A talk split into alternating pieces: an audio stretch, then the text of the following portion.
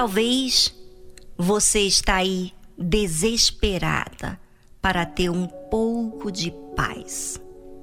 Você já sofreu tanto com as suas escolhas erradas, decisões, vontades que você não tem nem cara para falar para ninguém da sua história, porque é vergonhosa. No fundo, te humilha, te faz sentir pior ainda quando começa a falar. Essa é a sensação que as suas emoções têm trago até você. Por isso que você está com um peso nas costas. Esse peso está dentro da sua alma. Ouça o que Jesus disse. Por que não entendeis a minha linguagem?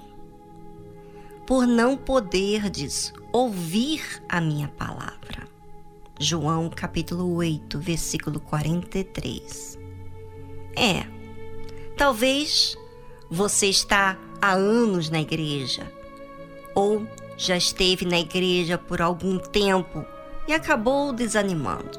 Está aí triste, cabisbaixo e fica só você e esse conflito te consumindo por dentro. Pois é, tudo que você precisa neste momento é algo que te liberte. E não há nada que possa te dar mais do que a verdade. É a verdade que pode te curar.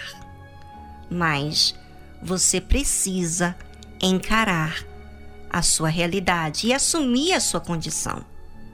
Você não tem entendido a linguagem porque você não consegue ouvir a palavra por causa desse orgulho estúpido que não lhe deixa assumir. E olha só, olha só o resultado: tristeza, mesmice. Você pode fazer uma escolha hoje. Ainda que todas as escolhas do passado foram erradas, se você hoje escolher ouvir, você vai entender. Mas se você resiste, insiste em dar atenção às suas emoções, então nada será feito. Ouvir é uma escolha que cada um de nós podemos fazer. Basta decidir ouvir, aceitar, ser humilde para tentar a sua condição. Enquanto você pensa nessa alma tão valiosa que tens, vamos a uma música instrumental para você investir legal aí nos seus pensamentos, em caçar a resposta da sua realidade e já já volto logo a seguir após essa música.